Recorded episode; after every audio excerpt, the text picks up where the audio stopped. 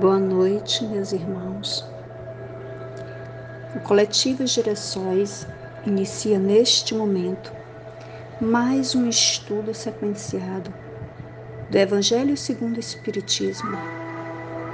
Convidamos todos vocês para trazer à mente a imagem do Mestre Jesus,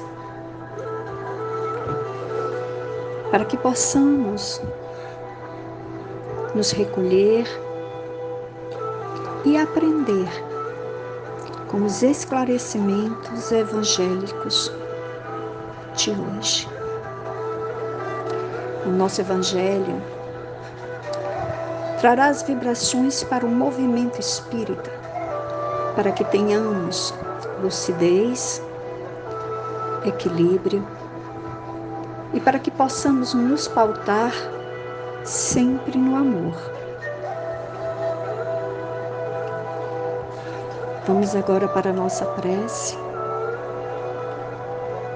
Pai eterno, que possamos neste momento deixar fluir em nossa mente e coração os bons sentimentos por nós já conquistados e revertê-los em vibrações amorosas e salutares a envolver todos os nossos irmãos que se encontram enfermos, internados com Covid e a seus familiares, fortalecendo-os diante do vendaval em que se encontram.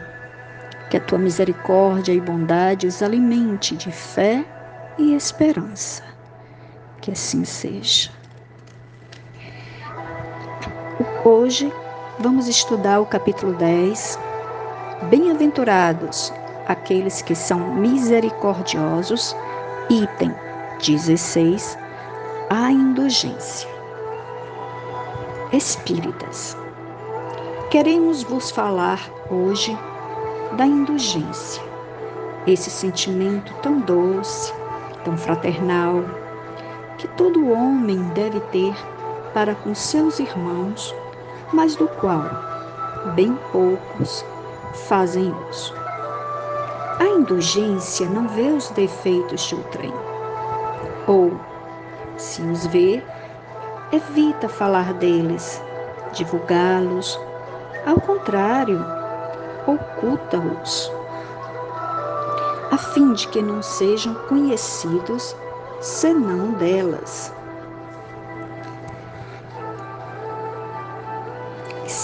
Se a malevolência os descobre, tem sempre uma desculpa para os abrandar.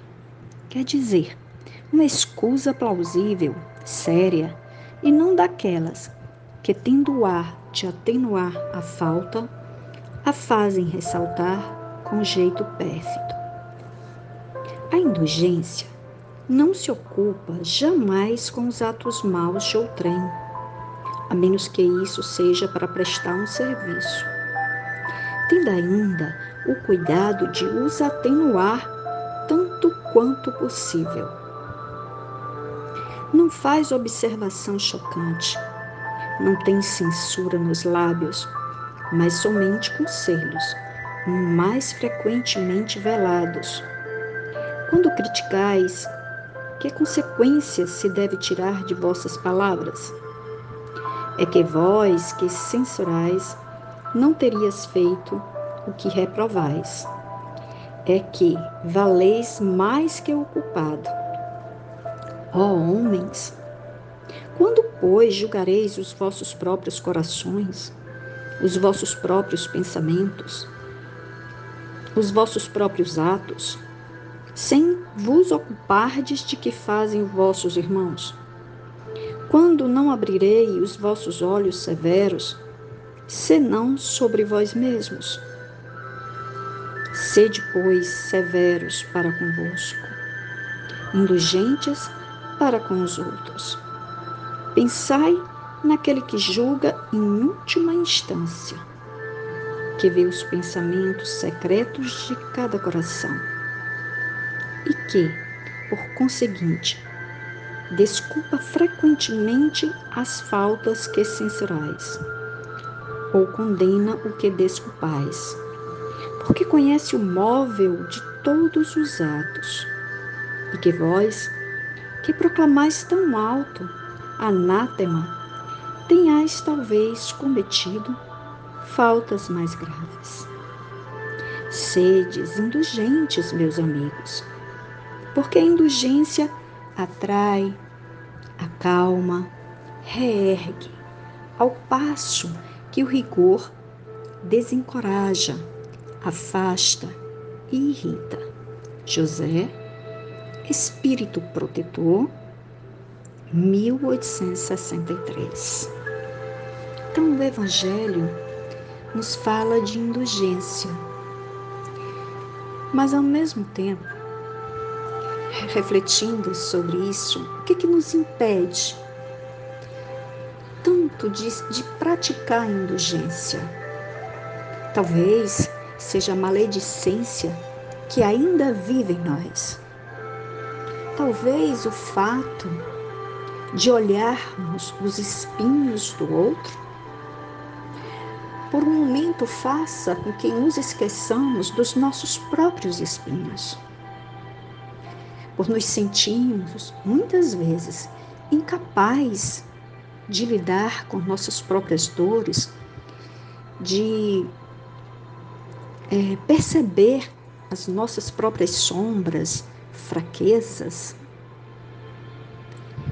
nos permitimos muito mais observar e analisar cada ato, cada pensamento, cada erro do nosso próximo.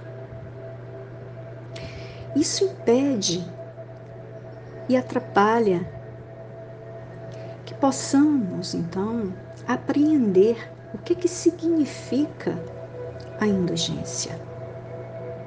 Dificulta o nosso entendimento, a nossa compreensão. Porque quem somos nós para julgar? Para interferir de forma ferina na vida do outro. Seríamos perfeitos para assim o fazer? Creio que não. Mas esse desejo de diminuir o outro para nos sentir melhor ou até mesmo superior, muitas vezes ainda nos domina. Mas o aprimoramento se faz de luta, diária, constante, da autoavaliação diária de nossos atos, de nossos pensamentos. E através desse esforço árduo, pouco a pouco, os ensinamentos evangélicos serão por nós praticados. E assim alcançar esse amor que Jesus tanto nos pediu, tanto nos solicitou porque quem ama não julga, quem ama acolhe. Quem ama auxilia, não derruba, não exclui, não rejeita, compreende. Que possamos então tentar trabalhar a indulgência, tentar compreender e perceber que na realidade Todos nós que aqui estamos, estamos repletos de dores, de traumas, que nos desassossegam. Muitas vezes erramos, mas que todos nós merecemos o perdão. E por isso mesmo temos que perdoar. Um dia compreenderemos melhor todas as nuances, toda a intensidade dos ensinos do Cristo. E à medida que formos evoluir, cada vez mais será fácil sermos realmente cristãos. Vamos agora nos concentrar, serenar nossa mente e agradecer ao Pai por essa grande oportunidade de aqui estar na escola terrena, neste momento de tantas dificuldades, de, de tanta tempestade, tempestade moral, que ora vigora, né? a ignorância, as mentiras. Mas que possamos, Senhor, encontrar em vós a fortaleza a nos guiar, o farol a iluminar nossos passos, nossas ações, nossos pensamentos, para que sejamos e nos sintamos, Senhor, dignos de sermos chamados de teu filho. Fica conosco, Pai, e abençoa a todos. Que assim seja.